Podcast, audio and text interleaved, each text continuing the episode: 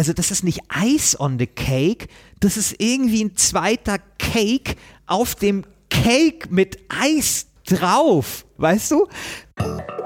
Auf jeden Fall wusste ich, okay, da kommt bald dieses Spiel und ich habe in der GameStar damals alles darüber gelesen und dann hatte ich das und ich habe nichts verstanden.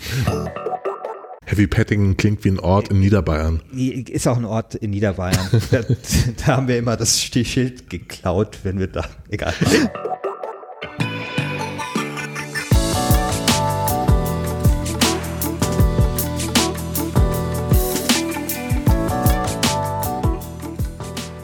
Hallo und herzlich willkommen zu diesem letzten Viertelfinale bei Last Game Standing, dem Battle Royale-Modus unter den Spiele-Podcasts. Ja, und was ist das für ein Viertelfinale, lieber Christian? Christian Alt, der mir hier gegenüber sitzt, der grinst schon, ja. denn darauf haben wir uns wirklich gefreut. Wir finden heute raus, welches der beiden Spiele das bessere ist, welches das die bessere Story hat, und zwar Grim Fandango versus Planescape Torment. Was für eine absurde Paarung. Genau, also für die, die das erste Mal dabei sind, wir suchen die besten Spiele und wir suchen diese besten Spiele nach dem Turniermodus.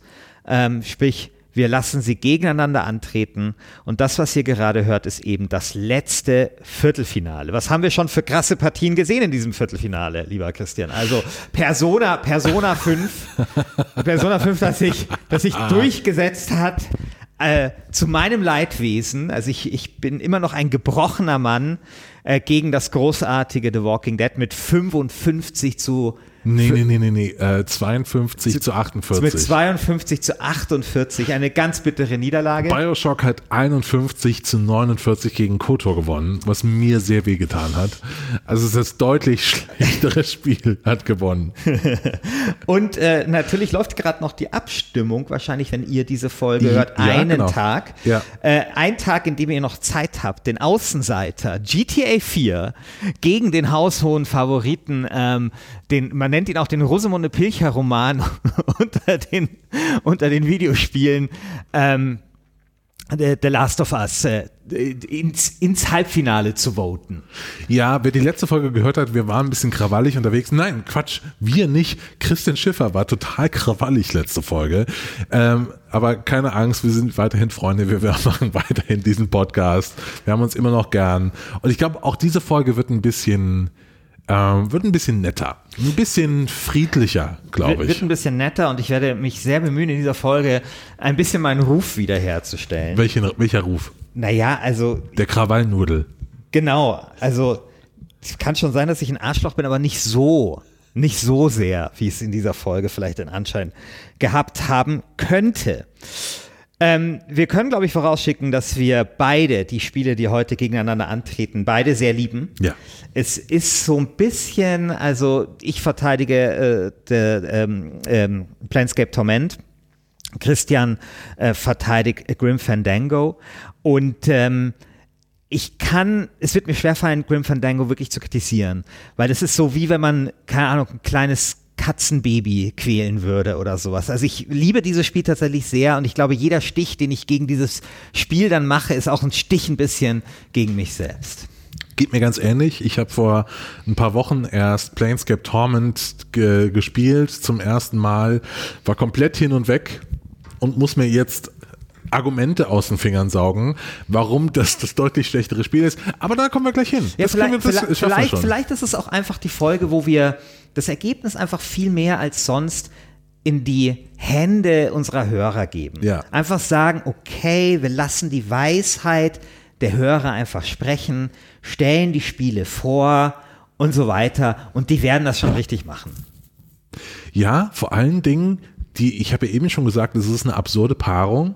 Äh, es sind beides Spiele, die, also ich glaube, Planescape kam 99 raus, Grim Fandango 98, äh, beide gleiche Ära, beide, äh, äh, beides sind Spiele, in denen es um den Tod geht. Ja. In beiden Spielen wird eine epische Geschichte erzählt. Ja. Ähm, äh, es geht in beiden Spielen um Totenkulte. Be beide Spiele waren kein großer Erfolg. ja, ne? Also jetzt kein großer Flop, wie, wie das zum Beispiel von Planescape Torment irgendwie lange immer so ein bisschen so die Legende war. Das hat sich wohl ganz okay verkauft, also zumindest die Kosten eingespielt. Aber beide Spiele waren kein großer Erfolg, das kann man sagen. Ich würde sagen, wir beenden das Vorgeplänkel jetzt. Ja, du stellst jetzt mal Planescape Torment vor. Das heißt Torment. Es, es tut mir leid, jedes Mal, wenn du Torment sagst, tut es mir weh. Okay, also. Planescape Torment. Sehr mein schön. Gott, was für ein Spiel. Das ist auch, ich stehe hier auch wirklich unter Druck, weil es einfach so eine Legende ist. Und das ist, äh, Gunnar Lott hat das mal äh, in dem Stay Forever Podcast. Ich finde, wir sollten auch immer irgendeinen anderen Podcast erwähnen, um den auch so ein bisschen zu unterstützen. Diesmal eben Stay Forever äh, hat das mal als eines der drei besten Spiele bezeichnet, die er kennt. Und äh, genauso geht es mir da auch. Ähm, Planescape Torment, ich bin mir nicht sicher, ob es 99 oder 2000 erschienen worden ist. Auf jeden Fall habe 99. ich, ja, 99 habe ich das gespielt. Und dieses Spiel, ähm, es gibt wenig Spiele, von denen ich sagen würde, die haben mich so beschäftigt. Dieses Spiel hat mich tatsächlich damals getroffen wie ein Schlag. Vielleicht ein bisschen zu erklären vor dem Hintergrund, vor dem ich mich damals befunden habe. Das Abi war fast vorbei. Ich habe da gearbeitet im Zivildienst in der Bahnhofsmission, ja, immer mit Obdachlosen, mit psychisch Kranken und so weiter. Und dann bin ich abends immer heimgekommen, habe dieses Spiel gespielt. Und in diesem Spiel geht es natürlich sehr, sehr viel um die Frage, wer bin ich? Und das hat mich damals irre abgeholt. Und ehrlich gesagt, als ich jetzt das Spiel nochmal gespielt habe, da ging es mir so ein bisschen, Christian, ich weiß nicht, hast du einen Lodenmantel oder sowas? Nein. Ich auch nicht, aber wenn ich einen hätte und ich hätte so seit 30 Jahren so einen Lodenmantel und der, den hätte ich seit 20 Jahren nicht mehr angezogen und der würde in so einer verstaubten Kiste seit zwei Jahrzehnten vor sich hin stauben und ich würde diese Kiste öffnen, dann würde ich diesen verstaubten Lodenmantel abklopfen und anziehen und er würde mir passen und ich würde dann damit so rumgehen oder mich im Spiegel anschauen und würde sagen, boah, passt dir immer noch wie angegossen. Genauso ging es mir mit Planscape Torment, als ich das jetzt Torment, als ich das jetzt wieder gespielt habe. Ich hatte große Angst, dass mich sozusagen mein Urteil äh, trügt, dass es vielleicht nur so eine Nostalgiesache ist, dass ich nur daran eben zurückdenke, wie war das damals, als ich jung war und irgendwie in der Bahnhofsmission und nach, nach diesen Fragen gesucht habe, was aus mir wird und welchen Platz ich in dieser Welt einnehmen werde. Damals wusste ich nicht, dass eigentlich mein Ziel das sein äh, oder das höchste der Gefühle, das wird mit dir natürlich irgendwann mal einen Podcast zu machen über Spiele. Ähm, und da habe ich dieses Spiel nochmal gespielt und es war, als würde ich in so einen alten Lodenmantel so richtig reindingsen und das passt mir und das ist super und es ist einfach der geilste Mantel der Welt und es ist ein super Spiel. Also, Planscape Torment, um was geht's? Um vielleicht auch gleich mal ähm, in die Sache mit der Story einzusteigen. Du hast ja bei der letzten Folge bei The Last of Us gesagt, das sei der beste Beginn, den ein Computerspiel jemals gehabt hätte. Ich würde sagen, Planscape Torment hat vielleicht nicht den besten Beginn, aber es hat sowas wie die beste Exposition. Denn die Situation, in der wir dort reingeschmissen werden, die ist hoch, die ist su super interessant. Es tut mir so leid, dass ich dich unterbrechen muss, aber ich habe bei mir stehen, Grim Fandango hat die beste Exposition in einem Okay, alles. Computerspiel. Okay, alles klar. Also, also gut. Ähm, ähm, man wacht auf als äh, ein vernarbter, narbenloser Typ in Namenlos. Äh, ja, namenlos heißt er. Nee, äh, Nee, du hast vernarbter, narbenloser Typ gesagt. Achso, genau, ein vernarbter, namenloser Typ, sorry, in, äh, in einer Leichenhalle. Und äh, man wacht dort auf, man weiß nicht, wer man ist, man weiß nicht, wo man ist. Und die einzige Person, die da ist, ist Morty. Ein, äh, ein, äh, ein Schädel, ein fliegender Schädel. Hey, Chief. You okay? You playing corpse or you putting the blinds on the dusties? I thought you were a deader for sure. ja, der einen dann anspricht. Das ist so das Erste. Also man weiß nicht, wer, wer man ist, man weiß nicht, wo man ist, da ist nur dieser Schädel. Dann äh, sagt einem der Schädel, dass äh, auf der Rückseite, also auf dem Rücken, man äh, tätowiert ist. Und da ist ziemlich viel geschrieben und er liest einem das dann vor und dann äh, wird eben gesagt, okay, äh, du musst ein Journal suchen, du musst irgendeinen Typen suchen. Das ist eben das Interessante an dieser Exposition. Du wirst sofort neugierig gemacht. Wer bist du? Was ist das hier für eine Szenerie? Was steht da auf meinem fucking Rücken? Warum bin ich so vernarbt? Und wer zum Teufel ist dieser fliegende Schädel? Ja. Genau, was ich so toll finde, äh, wie gesagt, wir spoilern äh, hemmungslos an diesem Podcast. Wenn, wenn, wenn ihr nicht, genau, wenn ihr nicht gespoilert werdet, hört irgendwas anders. Auch das können wir nutzen, um kleine aufstehende Podcasts zu unterstützen. Zum Beispiel, ich hörte Daily von, äh, von der New York Times. Das ist auch Ja. ein guter Podcast. Genau. Genau, oder äh, Serial, da gab es noch so einen Podcast, Genau. wo es um äh, Mordfall ging. Hört doch den mal. Ich glaube, der könnte euch interessieren. Genau, was ich total spannend finde an der Exposition von Planescape Torment, ähm, ist, dass die später nochmal aufgegriffen wird. Weil dieser M M Morty, der Schädel, liest einem vor, was auf dem Rücken steht, aber er liest einem nicht alles, Alles vor, vor. Weil da steht nämlich auch, Genau. vertrau nicht dem Schädel. Genau, genau. Also wie geil ist das denn? Also, du hast ja irgendwie in der ersten Folge gesagt, äh, dass, ähm, äh, wie heißt der nochmal von Knights of the Old Republic? Dieser Roboter sei der beste, AK-47. sei der beste Begleiter, den es jemals gab in Computer. Auch das würde ich in Frage stellen. Ich finde, der beste Begleiter ist, den es jemals gab, ist Morty. Und zwar nicht nur, weil er ein Comic Relief Charakter ist, nicht nur, weil er irgendwie skurril ist, sondern weil der auch eine ganz, ganz tragische Hintergrundgeschichte hat, die sich später dann so offenbart. Und weil es eben auch so eine super interessante Beziehung zu dem ist, weil du eben schon so ein bisschen ahnst, vielleicht, vielleicht, vielleicht hatte der nicht alles vorgelesen und vielleicht ist da alles, irgendwas nicht in Ordnung. Ähm, und das, ist, das macht das halt, finde ich, total spannend. Dass es eben nicht so ist wie dieser Roboter, nur Comic Relief, sondern da ist eben ein bisschen mehr dahinter. So wie bei Planescape Torment so viel mehr hinter allem ist. Was ich auch total spannend fand, äh, war, du triffst diesen Schädel und dann gehst du in den nächsten Raum und dann ist da der Geist äh, äh, von einer Frau, die sagt, hey, erkennst du mich Ja. nicht mehr, du, äh, du hast mich geliebt. You. What is it that brings you here? Have you come to see firsthand the misery you have wrought? Perhaps in death I still hold some shred of use for you. My love. Also da wird plötzlich so eine Geschichte aufgemacht und ich Genau. genau. oh scheiße, was, was ist denn da passiert? Genau, also du hast permanent, also du hast dieses Mysterium. Du wirst neugierig gemacht auf so viele Dinge. Das ist dann das nächste. Der, der Morty oder irgendjemand anderes erzählt dir, dass in dieser Welt alles dreimal vorkommt. Ja, und tatsächlich hat dann dieses Spiel auch drei Enden. Ähm, es gibt drei Charakterklassen. Es gibt äh, drei ähm, Bosse, wenn man so möchte. Ähm, drei Inkarnationen von, von irgendwelchen Leuten und so weiter.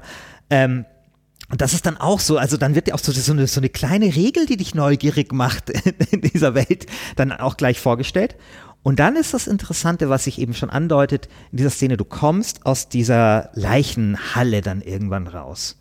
Und dir öffnet sich das Panorama. Du bist plötzlich in dieser Stadt. Diese Stadt, muss man vielleicht dazu sagen, Torment ist diese, oh Gott, hoffentlich Nee, die Stadt heißt Sigil. Genau, aber, aber dieses, dieses Universum, also dieses, dieses Nee, Torment-Universum. nee, das ist das Planescape-Universum. Genau, also genau, sorry, genau. Das Planescape-Universum ist ja so eine Zwischenwelt, also ist ja keine Fantasy-Welt, Genau, also ich glaube, die sehr bizarr ist.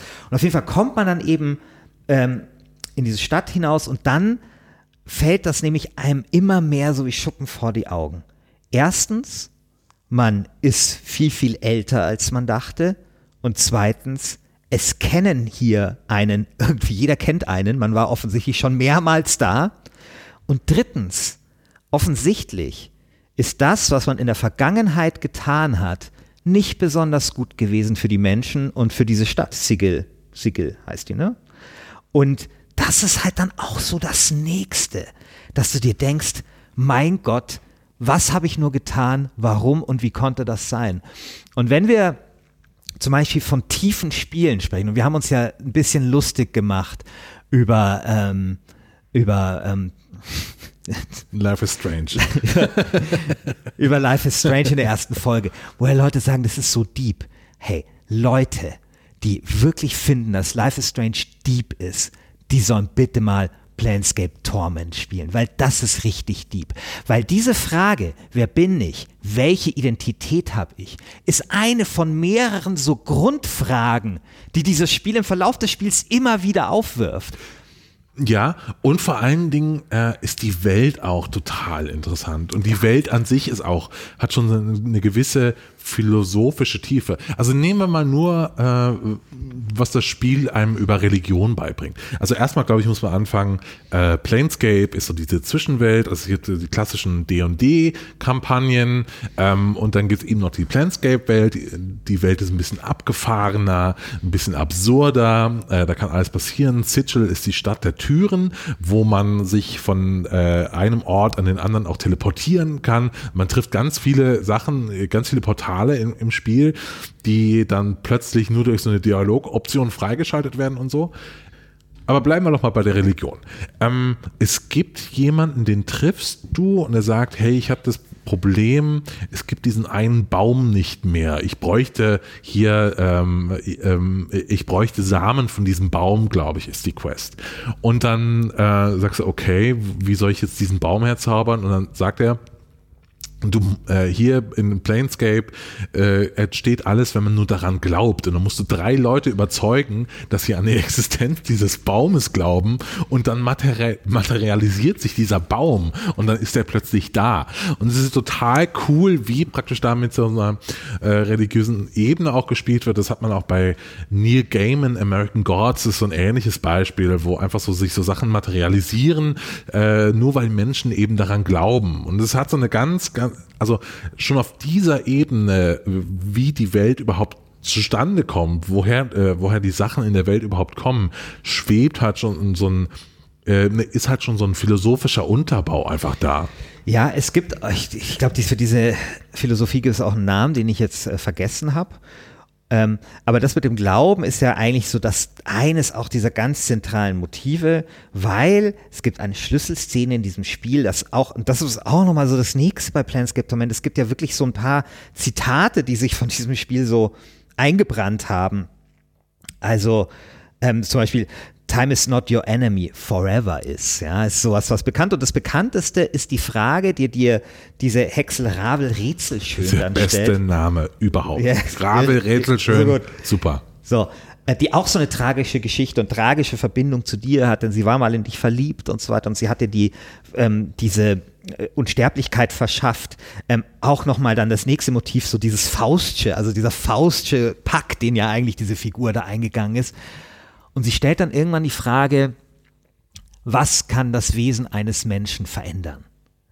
Und das ist dann die zentrale Frage dieses Spiels. Du hast dann irre viele Antwortmöglichkeiten und die Auflösung ist eigentlich das, an etwas glauben oder Glaube kann oder die nee, nee, nee, oder nee. nicht? Nee, die Auflösung ist, es ist egal, äh, egal was du wählst, es ist immer genau. richtig und tatsächlich ist auch interessant, wie diese Sachen geschrieben sind, weil alles passt irgendwie und alles ergibt für dich irgendwie Sinn aber Herr Ravel sagt dann, hey, äh, du bist der Erste, der diese Frage richtig beantwortet, weil du sagst nämlich das, was du glaubst genau. und nicht das, was du ja, ja. denkst, dass ich äh, denke, dass die richtige Antwort ist. Genau. So, das ist genau. eine super, super gute genau. Stelle. Ja. Genau. Also das ist halt einfach so, so toll. Ja. Ach, das ist einfach so ein tolles Spiel. Und dann, okay, das betrifft jetzt natürlich eher die Spielwelt, aber schon auch ein bisschen die Story, weil das ist schon gesagt, die Welt ist sehr ungewöhnlich. Man trifft da sehr ungewöhnliche ähm, Leute und alles hat so ein bisschen was von so einer tragischen Komödie. Also du selbst natürlich als diese tragische Figur, aber dann eben mit diesem, dann ist es aber trotzdem kein Feel-Bad-Spiel, obwohl es ein Spiel ist, das sich viel mit dem Tod auseinandersetzt. Ja, das ist eigentlich ein lustiges Spiel. Es ist eine, eine, eine Tragikkomödie zu, zu weiten Teilen ja, eben so eben, eben, eben Morty, der so eine, so eine krasse Hintergrundgeschichte hat, eine tragische, aber du triffst dann zum Beispiel eine schwangere eine schwangere Mauer oder sowas, ja. Äh, ein, ein Magier, den du mitnimmst oder ein Ding, das ist ein brennender Magier, der permanent in, in Flammen steht. Ignus, genau. der super stark der ist. super stark ist. Wenn du den in deiner Party genau. hast, dann brauchst du keine der Sorgen mehr zu machen. Ähm, also das ist einfach mit so, so viel Liebe und mit so viel Fantasie tatsächlich gemacht. Ähm, das ist einfach irre gut. Aber jetzt. Ja, nee, nee, also ich, ich lass uns kurz noch bei ja. Planescape bleiben. Ähm, was ich auch total toll finde an dem Spiel, ich habe gerade meine Rolle des, mhm. äh, dass ich jetzt unbedingt Planescape bashen muss, äh, verlasse ich mal kurz, weil das bringt ja eh nichts. Das Spiel ist toll, das wissen, ja. wissen wir alle. Ähm, was ich super interessant ist, dass ganz viele Entscheidungen im Spiel nicht gelöst werden über Kämpfen ja. oder gehen wir mal X holen, holen wir Y, sondern es sind dann immer äh, die werden gelöst durch Geschichten, die du erlebst. Oder eben, dass du, oder die Belohnung für eine Quest ist, dass du was über dich erfährst. Also die Belohnung ist ein Teil der Story. Du krieg, ja. bekommst Story als Belohnung, was schon mal ein super System ist. Ähm, zum Beispiel die, ich finde, die beste Stelle im Spiel ist nicht die mit Ravel Rätselschön, sondern wenn du in Sigil in diesen, äh, in dieses Bordell kommst, das Bordell der zur, zur äh, Befriedigung intellektueller Gelüste. Boah, das ist so gut, weil ähm, das eben ein Bordell ist, wo es darum geht, dass man möglichst viel ausprobieren soll in seinem Leben. Man muss sich mit viel auseinandersetzen, man muss mit vielen, mit vielen Ideen in Kontakt kommen und dieses Bordell ist eben dazu da, dass du mit äh, Frauen darüber reden, über interessante Dinge sprechen kannst und es geht nicht um äh, körperliche Anziehung in, in diesem Ding. Und die Geschichten, die man dort, dort erlebt, erstmal ist natürlich das Bordell eine super Idee. Und die Geschichten, die man dort erlebt, sind aber auch toll. Also, dass man eben dann zehn Leute überzeugen muss und dann plötzlich kriegt man raus, man ist einer, äh, weil, weil die sagt ja, ich glaube, sie heißt Fall from Grace. Äh, sie sagt dir, ähm, hey, ich habe hier zehn Aspiranten, die musst du alle überzeugen, dass es okay ist, dass ich mit dir gehe. Und dann findest du aber nur neun, dann sagt sie, hey, ja, du bist, du bist der Zehnte, weil du bist auch auf der Suche nach der Wahrheit und so. Das ist schon super cool. Also wenn es um Story geht und wenn es um Planscape Torment geht, muss man einfach über Text auch sprechen. Ja. Das ist ein Spiel mit äh, super viel Text, ähm, aber super interessanten Text. Und es zeigt dir, was Text im Computerspiel könnte, wenn man es mal richtig macht. Und das ist sowas, was mir jetzt auch beim Wiederspielen aufgefallen ist. Was ich habe parallel zu Planscape Torment habe ich Assassin's Creed gespielt. Äh, Origins, glaube ich. Die sind in Ägypten auf jeden Fall. Es gab es mhm. im Angebot. Ja. Mein Gott, ist das, was mir die Leute dort erzählen, ist mir das egal. Mein Gott, ist mir das egal. Mehl ist mir weniger egal als das, was die mir dort erzählen in, in Assassin's Creed. Und wie anders ähm, ist das bei Planscape Torment. Das hat mich dann einerseits begeistert, aber auch so traurig gemacht, weil du dann siehst, mein Gott, könnten Spiele durch guten Text, was könnten die für einen Schritt nach vorne machen, was könnte man dort rausholen. Heute ist es ja oft so, und zwar auch bei diesen Retro- ähm, Rollenspielen, die sich in der Tradition ja von Planscape Torment und sowas sehen. Auch bei denen ist es so, dass oft Konversationen mit irgendwelchen NPCs oder irgendwelche Questbeschreibungen oder keine Ahnung was, dass das langweilig ist oder uninteressant, manchmal sogar unverständlich. Und wie anders ist das bei Planscape Torment? Du wachst auf in dieser, in dieser Lagerhalle, hast erstmal ein super gutes Gespräch mit diesem fliegenden ähm, Schädel und dann gehst du dort raus und da sind irgendwelche schlurfenden Staubmenschen und jedes Mal kannst du irgendwas mit denen machen. Die Beschreibung ist toll, jeder von denen ist anders. Du kannst dem einen Arm abreißen, bei dem anderen, der ist gar, gar, kein, gar kein Staubmensch oder hat sich nur so verkleidet. Mit, mit so viel Liebe und also das, das ist halt irre. Das ist quasi noch so, also das ist nicht Ice on the Cake, das ist irgendwie ein zweiter Cake auf dem Cake mit Eis drauf, weißt du? Also du hast eh schon ein super Spiel. Mit einer tollen Exposition, mit den Mysterien, die, die dich neugierig machen, mit einer Welt, die dich neugierig macht, mit einer Person, äh, die du spielst, die dich neugierig macht, mit, mit, mit Wundern auf der, also an, an jeder Ecke. Und dann ist der Text geil und es macht Spaß, den zu lesen. Das ist ein Gefühl, das hatte ich seit, seit, seit wirklich fast 20 Jahren nicht mehr. Ja? Irre gut. Und dann vielleicht, also das betrifft jetzt nochmal die Spielwelt und das gehört eigentlich zur Story nicht dazu. Ich möchte es trotzdem nochmal sagen. Ich habe mal Peter Molyneux interviewt vor zehn Jahren. Das war so ziemlich absurdes Interview. Zehn Minuten Zeit hatte ich und dann habe ich ihn irgendwie so eine ziemlich blöde Frage gestellt, so was ein gutes Spiel ausmacht, irgend so ein Scheiß. Und dann hat er halt gesagt, okay, Peter Molyneux labert viel Scheiße, aber das ist mir bei mir einfach im Gedächtnis geblieben, hat gemeint, er findet, dass ein Spiel so sein muss, oder beziehungsweise wenn er seinen fünfjährigen Sohn betrachtet, wie er die Welt erkundet und wie alles neu für ihn ist. Ein gutes Spiel schafft es genau das mit dir zu tun. Und man kann über Peter Molyneux sagen, was man will, aber das ist mir im Gedächtnis geblieben und ich glaube, da ist auch was dran. Also auch wenn ich so kleine Kinder ähm, sehe und wie, wie für die eben alles neu ist. Und dieses Gefühl gibt dir eben auch Planscape Torment. Hier ist eine sprechende Mauer. Das ist wirklich neu. Ja. Und es gibt ja dieses Design-Dokument, ähm, was, was damals ähm, äh, die, das Black Eye, die Black Eye Studios äh, für dieses Spiel herausgegeben. Black Eye Studios, bestes, also beste Studio der ganzen Welt. Das findet man in einer anderen Staffel heraus. Ja, Fallout gemacht. Ähm, und da steht dann irgendwie drin, ähm, er schafft nichts, was es schon gibt. Ja, steht drin. Zeichnet ein Schiff nicht so, wie man es heute sehen würde. Verpasst ihm ein Segel aus Spinnweben, einen Rumpf aus Rippen einer dämonischen Bestie und lasst es in einer Luftblase unter Wasser fahren.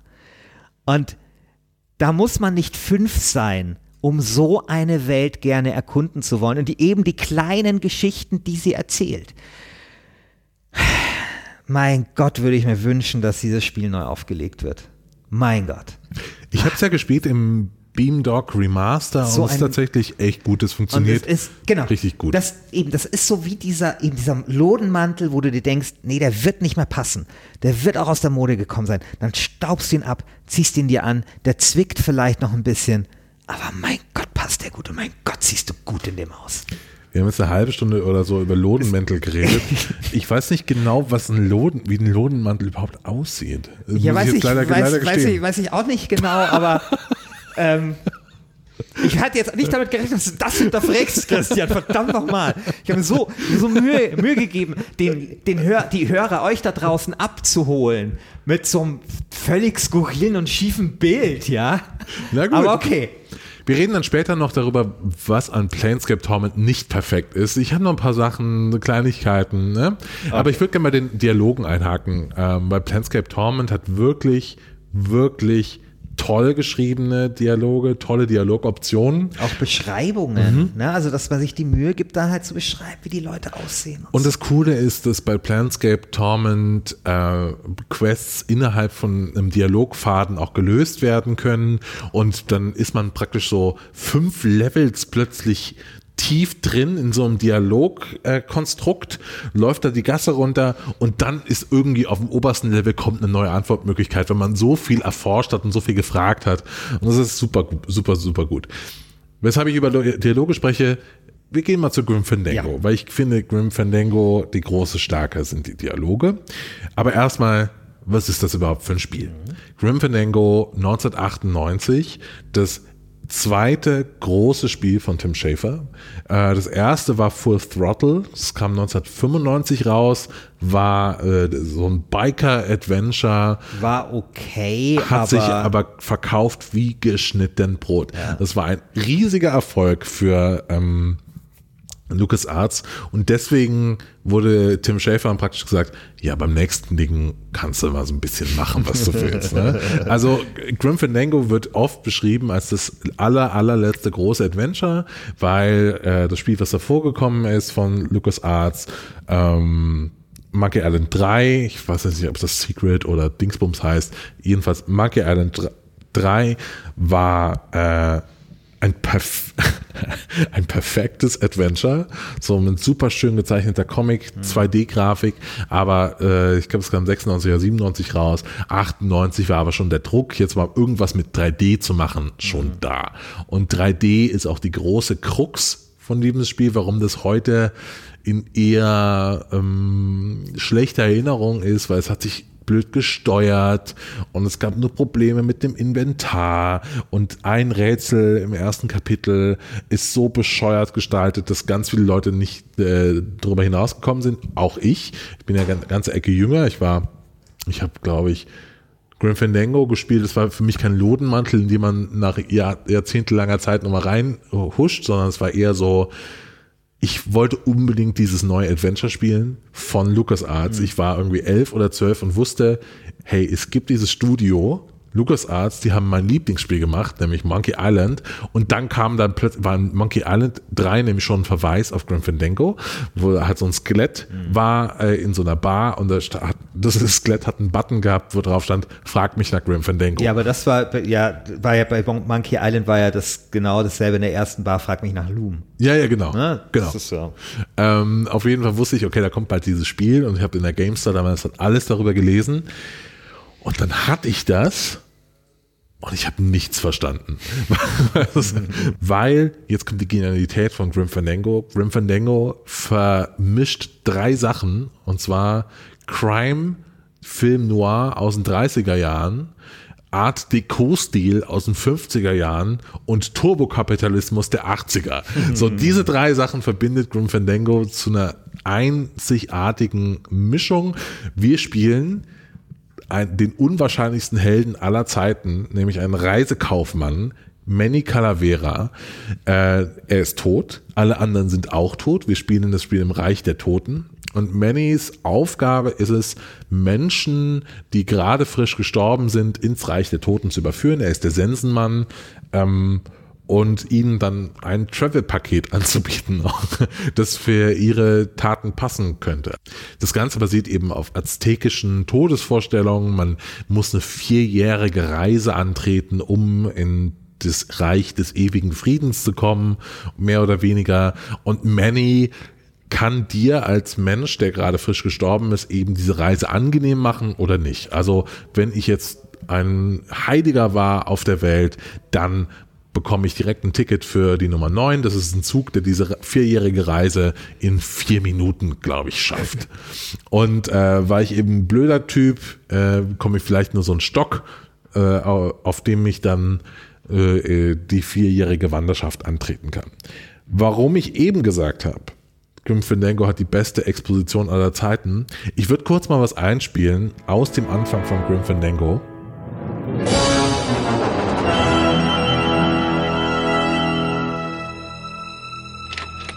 Tut mir leid, dass Sie warten mussten, Mr. Flores. Ich habe jetzt Zeit für Sie. Zeit? Zeit wofür? Aber, aber, kein Grund, nervös zu werden.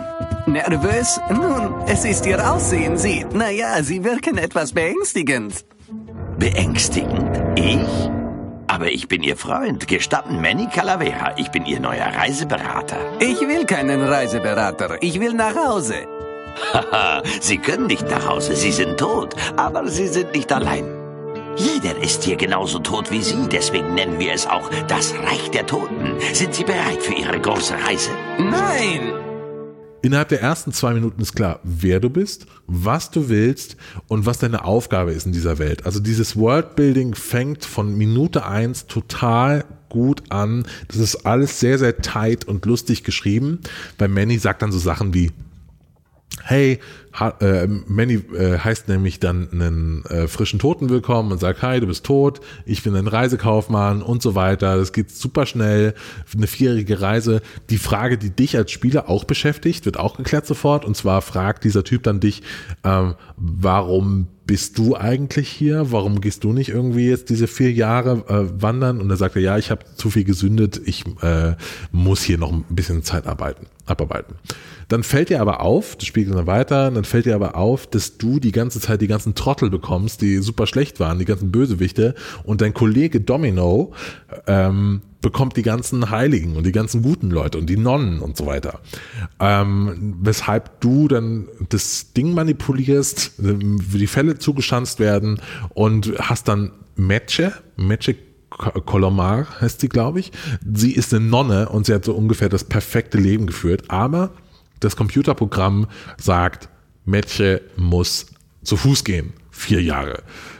Und da fängt die Story erst so richtig an, weil du dann merkst, okay, dieser ganze äh, Reisekaufmann-Kram hier ist eigentlich nur eine große Verarsche. Hier werden diese Tickets für die Nummer 9 an die Höchstbietenden verkauft und die Leute, die wirklich was Gutes äh, geleistet haben, die haben Nachteile was dazu führt, Matche läuft dann weg und du suchst eigentlich nur dann vier Jahre lang in diesem Spiel diese Frau und versuchst sie zu begleiten und abzuholen und ins äh, Reich des ewigen Friedens zu bringen. Was überhaupt total interessant ist an dem Spiel, dass es in vier Episoden stattfindet. Das passiert auch so selten. Also das Spiel geht über einen Zeitraum von vier Jahren und man äh, auch hat glaube ich auch vier CDs damals gehabt und jede CD ist eben ein anderes Jahr und man man macht dann auch so Sprünge. Ne? Also wir sind am Anfang dieser Reisekaufmann und dann kommen wir nach Rubakawa, und das zweite Jahr beginnt, wir haben praktisch, wir übernehmen dann so einen, äh, so einen Diner von so einem Typ und dann ist ein Zeitsprung und plötzlich sind wir halt der krasse Casino-High und, und Casino-Besitzer in Rubacava und so äh, Casablanca-mäßig der Typ, um den sich alles dreht. Mhm. Und das ist schon sehr, sehr cool. Die Geschichte hat eine super Prämisse, die ist toll erzählt, die ist unfassbar gut geschrieben. Diese Dialoge, die sind so tight geschrieben. Ah, the big golden door to mediocre management. A little respect for our fearless leader, please. Why? I've worked here longer than he has, you know. And you're proud of that? Hmm, good point. Why don't you come by the club anymore? Well, to tell you the truth, Manny, it's your little coat check girl. All that bubbly energy, I just want to strangle her. I've tried that. It doesn't stop her. Die sind lustig, die sind schlagfertig. Ähm, ganz viel passiert da auf so einer Dialogebene, weil eben auch die Pixelfiguren ein bisschen blockig sind. Man erkennt nicht so genau, wie die, wie die gerade reagieren. Deswegen muss viel auch über Dialog transportiert werden. Und Tim Schafer hat sich ein Ziel gesetzt mit diesem Spiel und zwar hat er gesagt, ein Jahr bevor Grim Fandango rausgekommen ist, we tried to do a real story, a complicated story with real human involvement. Und ich finde, das hat er wirklich geschafft. Also es ist eine total interessante Liebes-Crime-Film-Noir-Geschichte, die jetzt den Vorläufern beziehungsweise den Vorbildern, seien es jetzt irgendwie ähm, Glenn Gary Glenn Ross von David Mamet oder eben klassischen Film Noir wie Double, Double Indemnity oder so in keinster Weise nachsteht. Mhm. Also sie haben wirklich so es geschafft, dieses Filmgenre des Film Noir zu transportieren in ein Computerspiel. Ja, umso trauriger, dass es halt schlechter ist als Planscape Torment. ist wirklich schade. Ist wirklich schade. Weil ich das Spiel wirklich auch gerne mag. Ich habe es damals nicht durchgespielt, weil tatsächlich, äh, vielleicht ging es mir da ähnlich, eh obwohl ich älter war, aber ich, mir hat dann doch ein bisschen der Zugang gefühlt. Ich fand schon gut, aber es hat keinen so bleibenden Eindruck bei mir hinterlassen. Ich habe mir jetzt natürlich so ein bisschen äh, Grim Fandango The Movie angeschaut.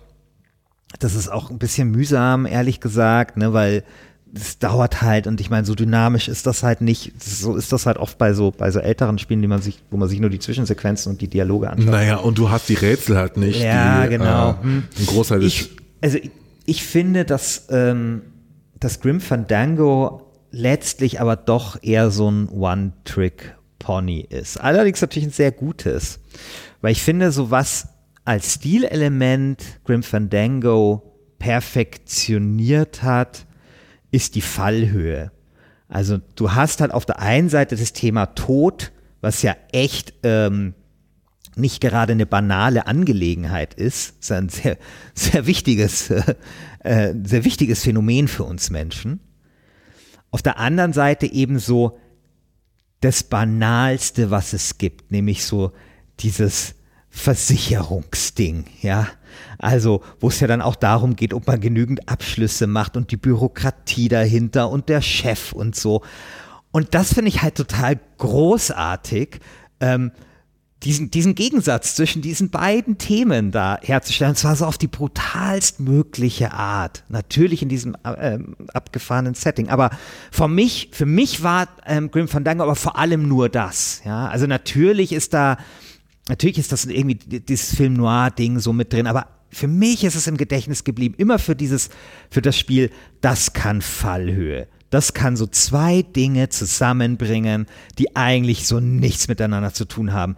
Weil der Tod ist halt vieles, aber er ist, und er ist in Realität ja wirklich ziemlich bürokratisch. Also es gibt da ja tausend Regeln, ne, dass dich irgendwie nicht so, nicht so, also ich habe ja mal, mal eine Sendung über den Tod gemacht wir haben ja das Problem mit den verwesungsmüden Böden in Deutschland, ja, weil die, die Leichen dann nicht mehr verwesen. Verwesungsmüde So heißt es ver verwesungsmüde, weil diese, die Leichen kommen mit so viel Chemikalien da rein und werden dann zu sogenannten Wachsleichen und, und verwesen halt nicht mehr. Da muss halt der Fried- Friedhofsmensch da immer mit so einem Stock reinhauen, irgendwie damit da Luft drankommt. Und jetzt baut man so Kammern, damit da Luft drankommt, damit die Verwesungsmüdigkeit deutscher Böden zurückgeht.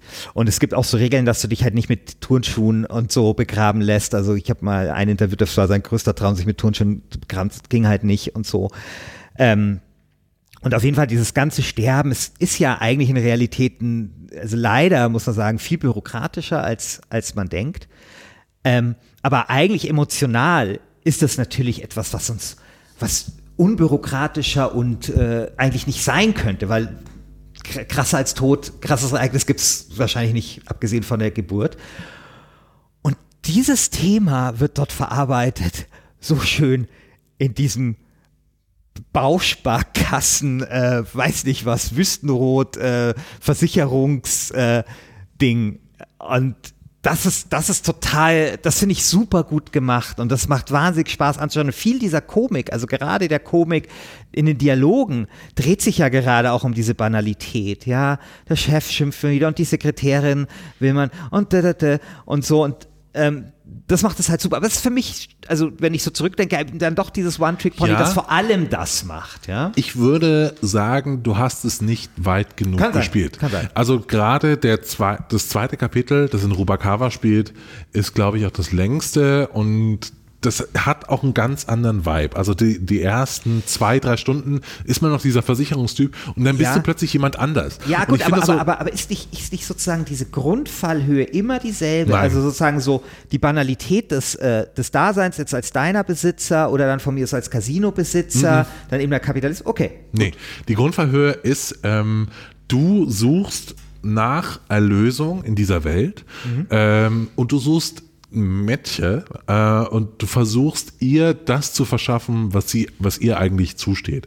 Und in, also das ist natürlich auch der Trick an Grim Fandango, indem du dich auf diese vierjährige Reise begibst und versuchst, einem eine selbstlose Tat zu vollbringen und zwar, dass ihr Gerechtigkeit widerfährt, dass sie das bekommt, dass sie äh, Frieden erlangen kann, hast du natürlich auch deine äh, Redemption-Geschichte.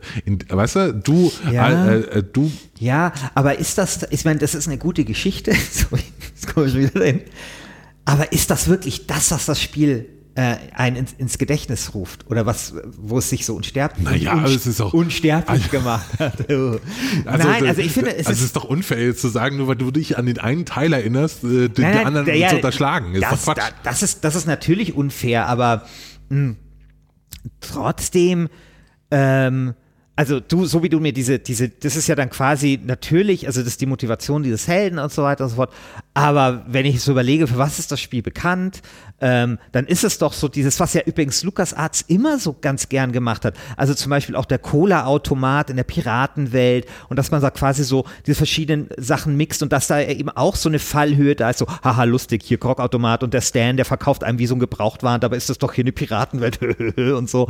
Das ist doch da irgendwie, finde ich, ziemlich ähnlich. So, haha, es geht hier um Tod, der muss die rüberbringen und so, jetzt ist aber Versicherungsangestellter oder halt deiner Betreiber und das wird aus der unseren Welt dort rübergenommen und aus dieser Melange ergibt sich doch dann viel von diesem Situationshumor. Nee, auf der Humorebene. nee finde ich Okay. nicht. Also auch, äh, also gerade, also es ist deiner Betreiber bzw. Casino-Besitzer. Im zweiten ist der, der längste Teil. Danach ist Oder man noch Zitate Kap- danach ist Filmen, man ist doch Kapitän. genauso. äh, aber naja, also es sind äh, Zitate aus Casablanca, aber ich glaube, dass das Spiel nicht nur aus seinen Zitaten besteht, sondern eben auch schafft, irgendwie als Computerspiel und in einem anderen Medium was daneben zu setzen äh, und eine Melange zu schaffen aus was Altem, nämlich Film Noir, und was Neuen, Computerspiel, interaktives Storytelling, was dann an sich eine unfassbare interessantes Gesamtkunstwerk ergibt. Computerspiele-Designern wird ganz oft vorgeworfen, dass sie sich zu wenig mit anderen Medien beschäftigen mhm. und nur Computerspiele spielen.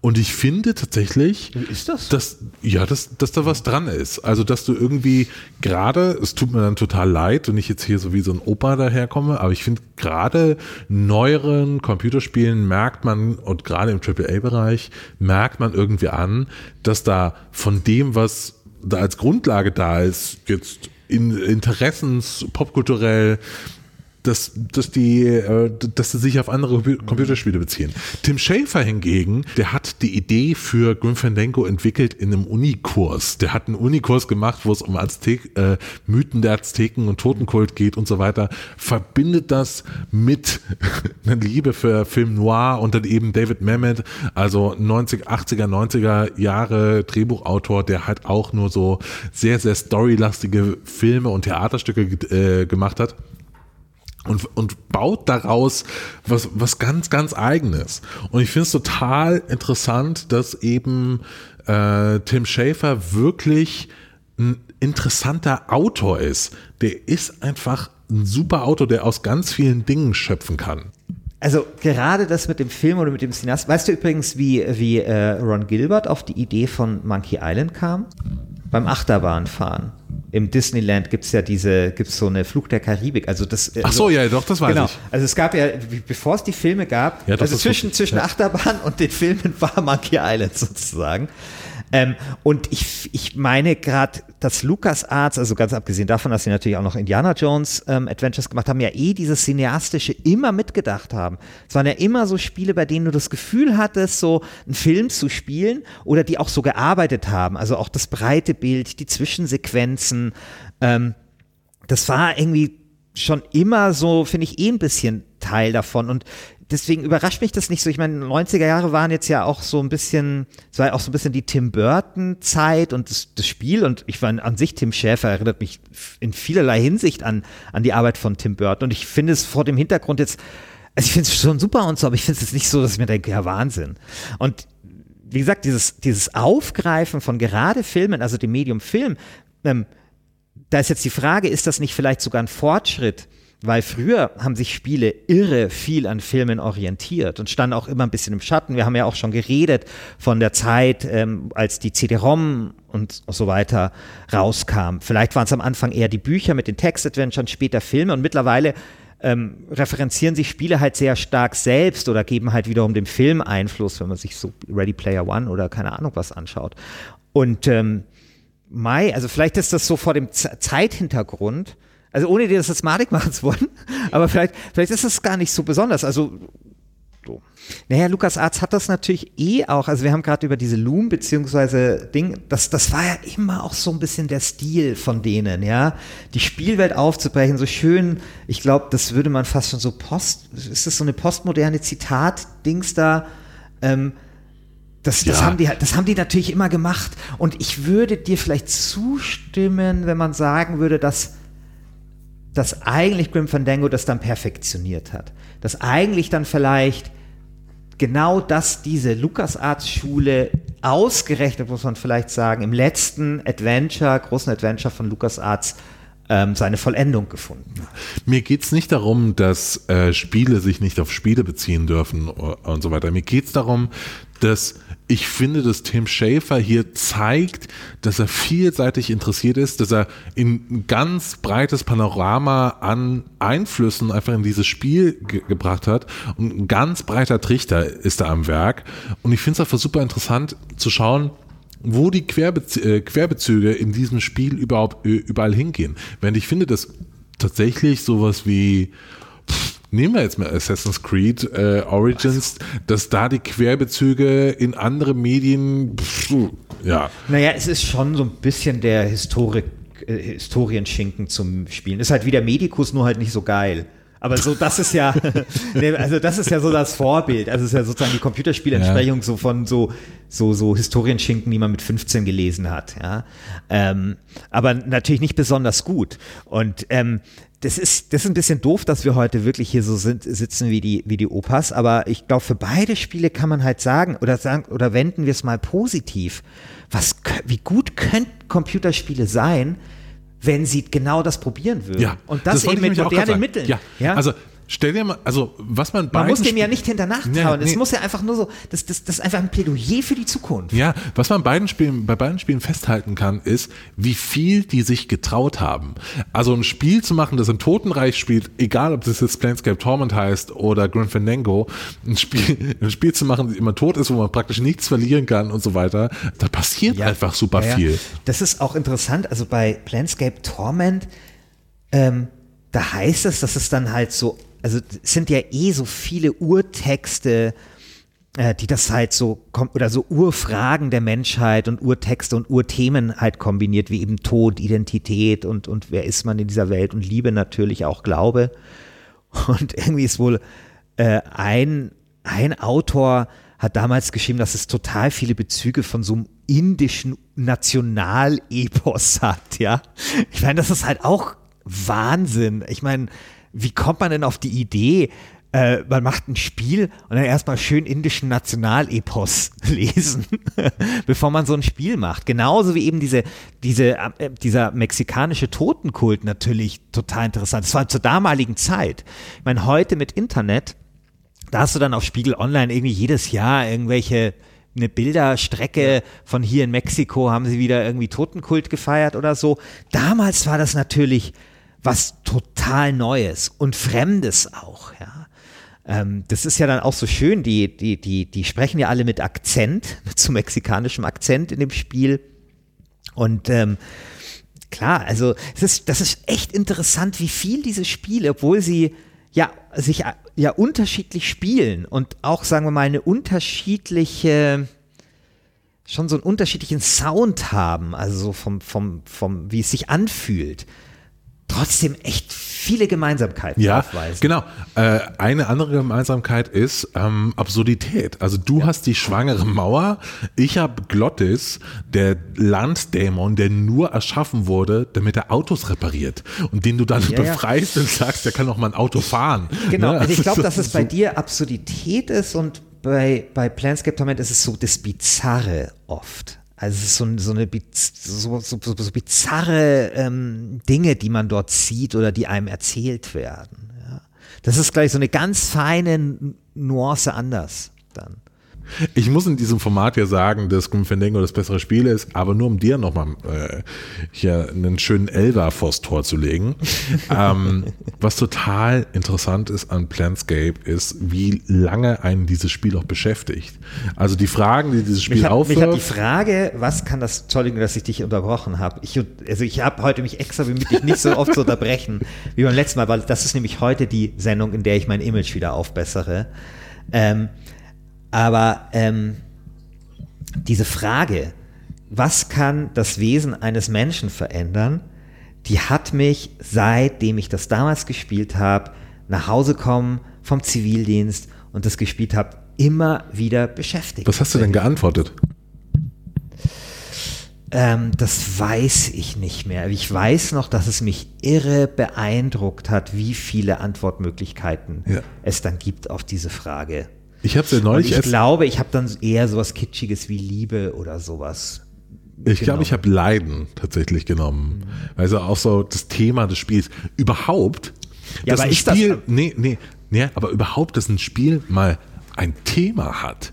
Ne? Also Ja. es ist wirklich so eine thematische, äh, thematische Bezüge, die sich durchs ganze Spiel ziehen. Also wie oft hast du das, dass, Und das, äh, und das, dass ist nicht, und dass es nicht Pseudo ist. Also Ja. was man ja wirklich oft hat, ist, dass da irgendwelche philosophischen Themen hineingelesen werden entweder oder aufgepropft werden, um dann so hu, hu, hu. Und hier ist das quasi völlig unprätentiös. Ja, ähm, kommt das rüber. Und es ist ja auch ähm, in dieser Reihe, weißt du, ich meine, die haben, also klar, ich meine, Fallout ist auch irre clever. Also ich finde diese, also das kam ja aus demselben Studio, finde ich irre clever, also quasi eine, eine Endzeitgeschichte machen, die sich aber halt so anfühlt wie in den äh, 30er oder 50er Jahren ähm, und quasi so diese, diese Parallelzukunft zu erzählen. Ja, ähm, finde ich total cleveren Move. Aber davor war natürlich Baldur's Gate. Und konventioneller als Baldur's Gate kannst du ein Rollenspiel nicht machen. Ja, du hast eine AD&D-Lizenz, Elfen, Dings und keine Ahnung und dann, dann tut dieses, dieses Spiel und Icewind Dale war natürlich auch genauso und plötzlich Das war, dieses, glaube ich, später. das kann sein, Ja, ich glaube, es war 2000 oder 2001. Ja, ja genau, aber Ja. es war auch von Black Isle. Ja. Ja. Und, ähm, und, und, und dazwischen ist dieses Planscape Torment, wo ich halt auch, also ich meine, wahrscheinlich, klar, wird das halt so ein so eine D&D-Deal gewesen sein, weil das Universum gab es schon und da hat damals auch ein Autor von D&D mitgeschrieben, der jetzt bei Tides of Numenera der Hauptautor war. Aber trotzdem ist das schon erstaunlich, dass so ein Spiel äh, gemacht worden ist. Ja. Was die Spiele auch gemeinsam haben, ist, dass sie nach hinten zerfasern wie Sau. Also Planscape, ich glaube, da wurde auch jede Menge Content einfach gekürzt. Ich weiß es von Grim Fandango. Das letzte, das letzte Kapitel sollte eigentlich viel größer sein. Ich glaube, das dritte auch.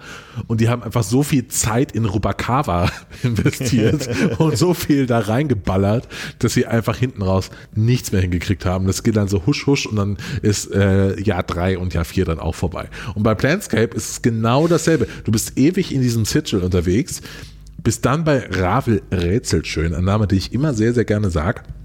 Die ja auch in mehreren Spielen dann vorkommt. Also die kommt auch bei Icewind Dale oder zumindest ja. an, angelehnte Figuren. Ja, hat, hat Chris Avalon gesagt.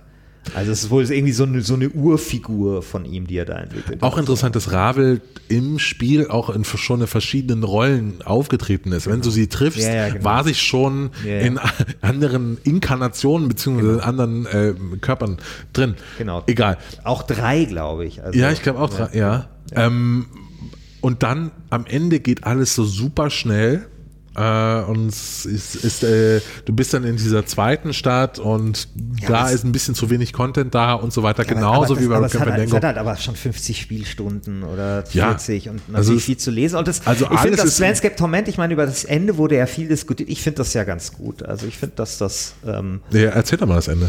ähm, das, oh Gott, bringe ich das noch zusammen? Also ich glaube, das Ende ist so, du hast dann drei Möglichkeiten. Es gibt nicht drei Enden, aber drei Möglichkeiten. Ich glaube, das Einfachste ist, dass du dich einfach umbringst. Dann siehst du aber einfach nur den Abspann. Das Zweite ist, genau, weil es kommt ja dann raus, Nee, dass, also ich dass quasi... ja, ich habe es ja erst vor zwei Wochen gespielt, ich könnte es erzählen. Ja, aber ich würde mich, ich wäre so stolz drauf, wenn, mich- wenn ich das jetzt hier, also ich weiß nicht, ob euch da draußen das, ihr das wahnsinnig interessant findet, wie ich jetzt 20 Minuten lang versuche, das zu rekonstruieren, aber ich will es einfach mal probieren. Okay, okay. Das zweite ist, das ist doch so, dass äh, quasi du dann deine Unsterblichkeit hast, das auch schon ein toller Das Moment war. super, ja. Und das ist auch so geil. Stirbst- Und die hast du- Unsterblichkeit und hat sich zurückgezogen vor dir, weil sie nämlich Angst hat. So, du, bist, du bist das Einzige, was der Unsterblichkeit gefährlich werden kann. Und die Unsterblichkeit hat sich so in, in so einen Palast zurückgezogen und schickt die ganze Zeit äh, getötete Inkarnationen von dir als Schatten, um dich umzubringen, weil sie hat nämlich Angst vor dir eigentlich. Genau. Super. Und dann, glaube ich, kann man sich, kann man sie umbringen und man kann sich mit ihr vereinigen. Das ist das noch. Oder, oder ist umbringen gleichzeitig vereinigen? Äh, ich glaube, du kannst die Unsterblichkeit umbringen, du kannst dich umbringen und du kannst dich mit dir vereinigen. Ja, ich genau. glaube so. Genau. Und, äh, und ich glaube, man sich, oder ich weiß gar nicht, also auf jeden Fall hatte ich das Ende, dass du dann dazu verurteilt wirst, und das ist natürlich auch wieder so eine Tragik und so, so wirklich auf Ewigkeiten in irgendeinem Krieg zu kämpfen, wo beide Seiten Arschlöcher sind. Dieser Krieg wird nie aufhören. Ich glaube, das wird auch bei Tides of Numenera dann nochmal aufgegriffen. Da bist du dann in so einer Bar, wo alle in diesem Krieg kämpfen oder gekämpft haben. Und du weißt irgendwie, und das ist richtig schön griechisch, es wird immer nur so weitergehen. Und das ist eigentlich, es ist poetisch. Also wie vieles eben an diesem Spiel poetisch ist. Du musst ja dann auch deine Begleiter hinter dir lassen. Und viele Leute, eben auch diese Ravel, äh, Ravel Rätselschön, die ja eigentlich ein Boss ist und eigentlich ein Antagonist, ähm, die war halt unsterblich in dich verliebt. Und deswegen hat sie dich unsterblich gemacht oder irgendwie so, weil du sie gebeten hast oder der, der, der, der Morty, der dich eben in einer früheren Inkarnation, glaube ich, belogen hat und solche Wo du Sachen. aber auch Und- äh, und paranoid warst. Genau, so weil du, weil du jedes Mal wieder auf andere Art wiederkommst und es nämlich auch sein kann, dass, weißt du, der wartet die ganze Zeit immer nur auf dich, dass du aufwachst. Und es kann halt sein, dass du aufwachst und verwirrt bist und aggressiv und dann, und er sagt, glaube ich, einmal dachtest du, dass ich dein Kopf bin und dann hast, hast du mich durch dieses ganze scheiß Ding hier gejagt und so, ja. Und er weiß nie, was da kommt und so. Und deswegen ist er vielleicht auch so, dass er es mit so Humor versucht zu überspielen und das ist, das ist halt wirklich, und, und das kulminiert eben in diesem Ende, wo dann eben der Namenlose, und das ist ja auch so geil, äh, das, was du gesagt hast mit dem Glauben an etwas, der, wenn ihn, es gibt auch, ist auch, glaube ich, so, dass wenn ihn genügend Leute einen bestimmten Namen geben, dann wird er einfach so genannt irgendwann, ja. Und dieser, ähm, dieser Namenlose muss dann einfach für Ewigkeiten in diesem Krieg kä- kämpfen. Obwohl er eigentlich, finde ich, ja, er hätte, finde ich, ein Happy End verdient. Wobei, vielleicht ist er, wenn man Das sich ist umbringt. das Happy End. Naja, wenn man sich umbringt, das könnte man auch als Happy End interpretieren. Naja, also das ist Befreiung. ich glaube, du musst so oder so in diesem Krieg kämpfen. Erstmal finde ich das. wenn man dich umbringt, kommt der Abspann. Mm, weiß ich Doch, gerade nicht. kommt Abspann. Also erstmal muss ich, äh, muss ich sagen, dass das Ende das beschissenste ist an diesem ganzen Spiel. Nee. Doch, doch, doch, doch. Das ist komplett untererklärt, was da passiert. Dass du verschmelzt mit dieser Seele und dann kommt da plötzlich dieses Video, wo der Namenlose dann so eine Axt in, äh, in die Hand nimmt, guckt noch einmal in die Kamera und geht dann irgendwie kämpfen. Und ich dachte, hä, was ist denn jetzt Ja, los? aber ich Christian, musste das du eben- nachlesen, ja, was da wenn, passiert Aber wenn du ist. dieses andere Ende, was ja einfach kein Ende ist, wo du einfach dich umbringst und es kommt der Abspann. Sorry, wie, wie cool ist dieser Move? Weil das ist so die Befreiung. Da gibt's das halt mal nicht. Dann gibt's halt mal nicht irgendwie eine geile Animation am Ende. Eine Sache, die ich noch an, die ich an der Geschichte von Planescape Torment total fantastisch finde. Ähm, sorry, ich kämpfe. Ich, ich, mach, lie- ich mach liebe mal dich wieder, heute ich, sehr. Ich mach mal wieder ein Eigentor, als- es ist egal. Magst du vielleicht mein Plädoyer halten? Nein, nein, nein, nein, nein, nein, nein. ähm, eine Sache, die ich komplett fantastisch finde, ist, dass die Begleiter, die du triffst, aus einem ganz bestimmten Grund bei dir sind. Und so jeder hat so seinen eigenen Grund, warum die äh, mit dir da sind. Und die sind auch durchs Schicksal an dich gebunden. Also die können auch eigentlich nicht ohne dich. Und es ist total clever inszeniert, weil es ist so eine der Fragen, die in anderen Computerspielen immer total bescheuert ist. Warum sind die jetzt da? Warum äh, holst du jetzt noch Horst von der Taverne irgendwie mit, Ja. der halt so ein halbwegs ein Schwert halten Ja, kann. genau. Und so, dann kommt er halt mit und der hat eigentlich, dann musst du irgendwas mit dem machen. Die sind alle, haben alle eine Backstory bei, mit bei, dir. Bei Pillars of Eternity hatten auch alle eine Backstory und ich fand die alle so, pff, Ja. also schwankende der Qualität, aber teilweise auch echt so uninteressant. Und in den Gesprächen mit den, Char- mit den NPCs, mit den Begleitern kannst du so viele tolle Sachen entdecken. Zum Beispiel gibt's da diesen, diesen Krieger und der Krieger hat so eine ganz eigene Philosophie. Ähm, ich krieg den Namen jetzt nicht mehr zusammen. Äh, ich glaube, die heißen Ben Sarai oder so. Äh, der hat eine ganz eigene Philosophie, nach der er lebt und dann kannst du nach und nach diese Philosophie lernen und musst dann immer freischalten. Dann lernst du die erste Lektion, die zweite, die dritte, die vierte, die fünfte und die da, mehr weiß der Typ nicht. So, es gibt nur fünf Lektionen, aber es gibt noch eine sechste und die sechste ist nämlich, dass du der Erfinder dieser Philosophie bist. genau. ja. Du hast das alles das, da kann ich dann erinnern, ja, Das wie ist gut so war das? geil.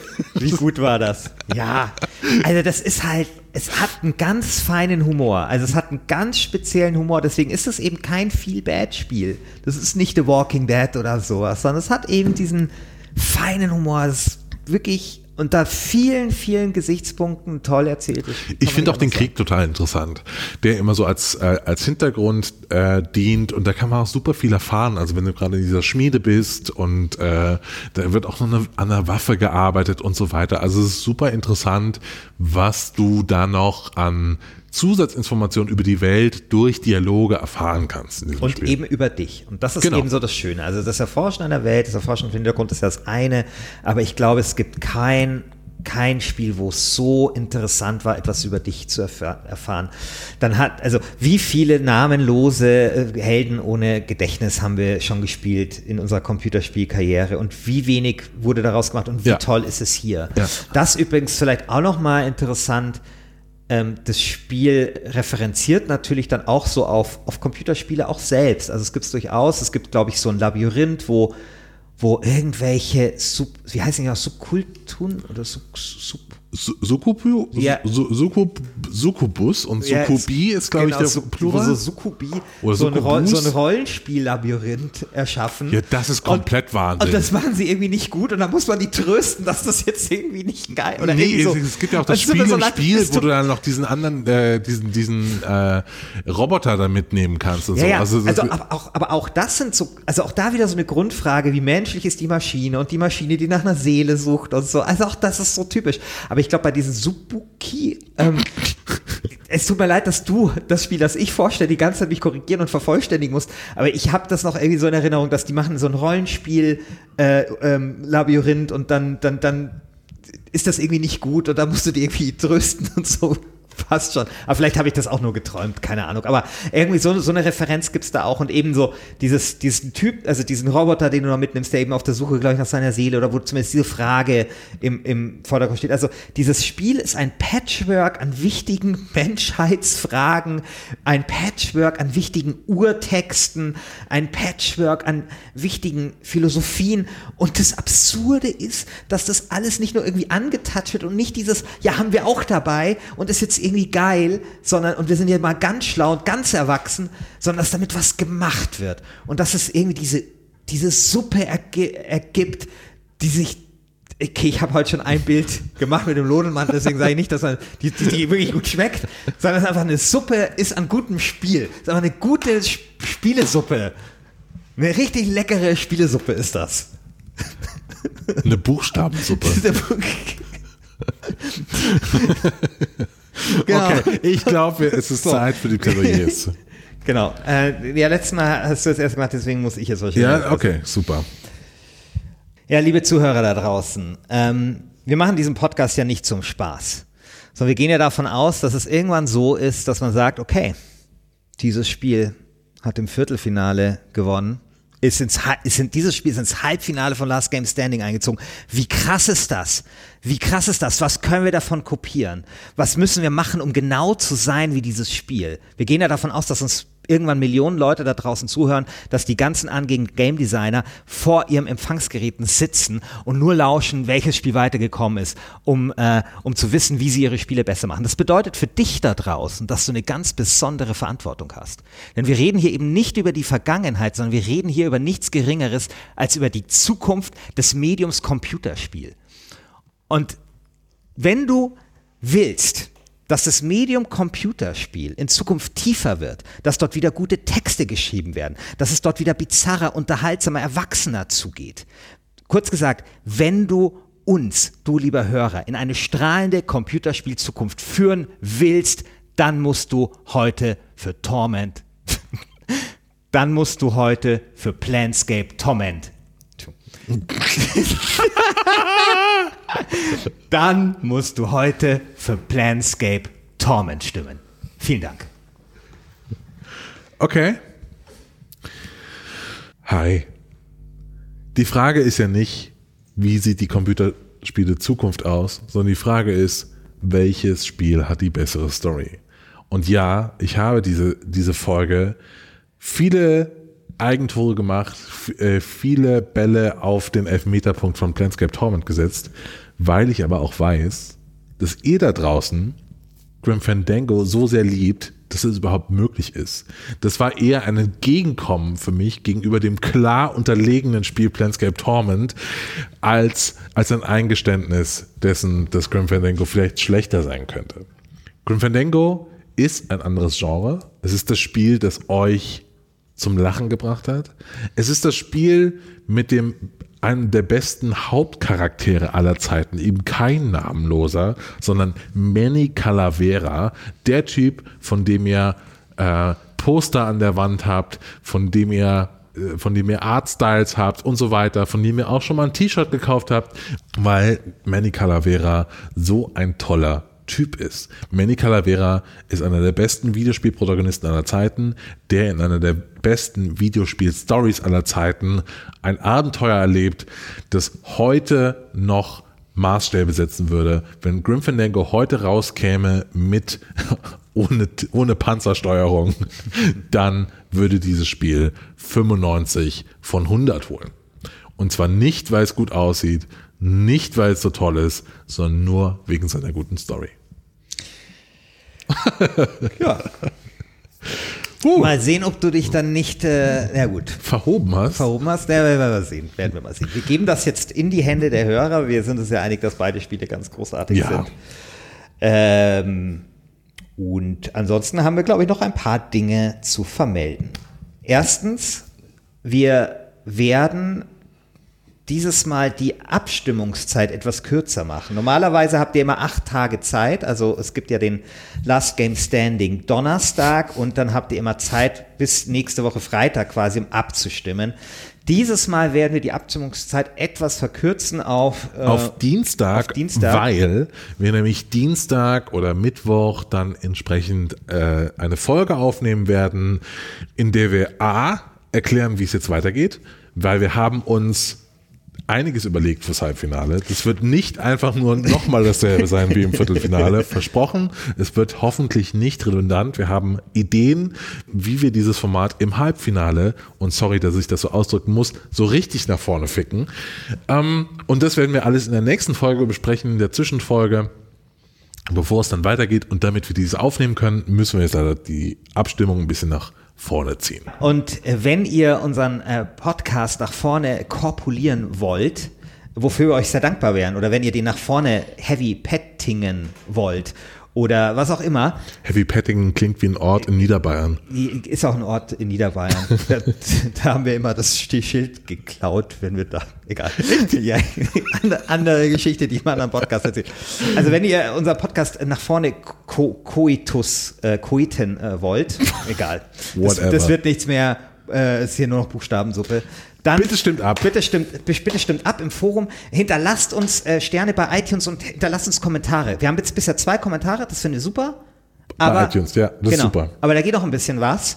Und stimmt ab, erzählt euren Freunden, Verwandten und äh, euren ähm, anderen Freunden von diesem Podcast. Wir sind total fertig, wir sind sehr, sehr müde und wir sind jetzt raus. Bis dann. Hat sehr viel Spaß gemacht. Ciao. Ciao. Hey, what's going down, clown? Hey, back off, suit. I'm practicing. Practicing what? Ring in your neck. What does it look like?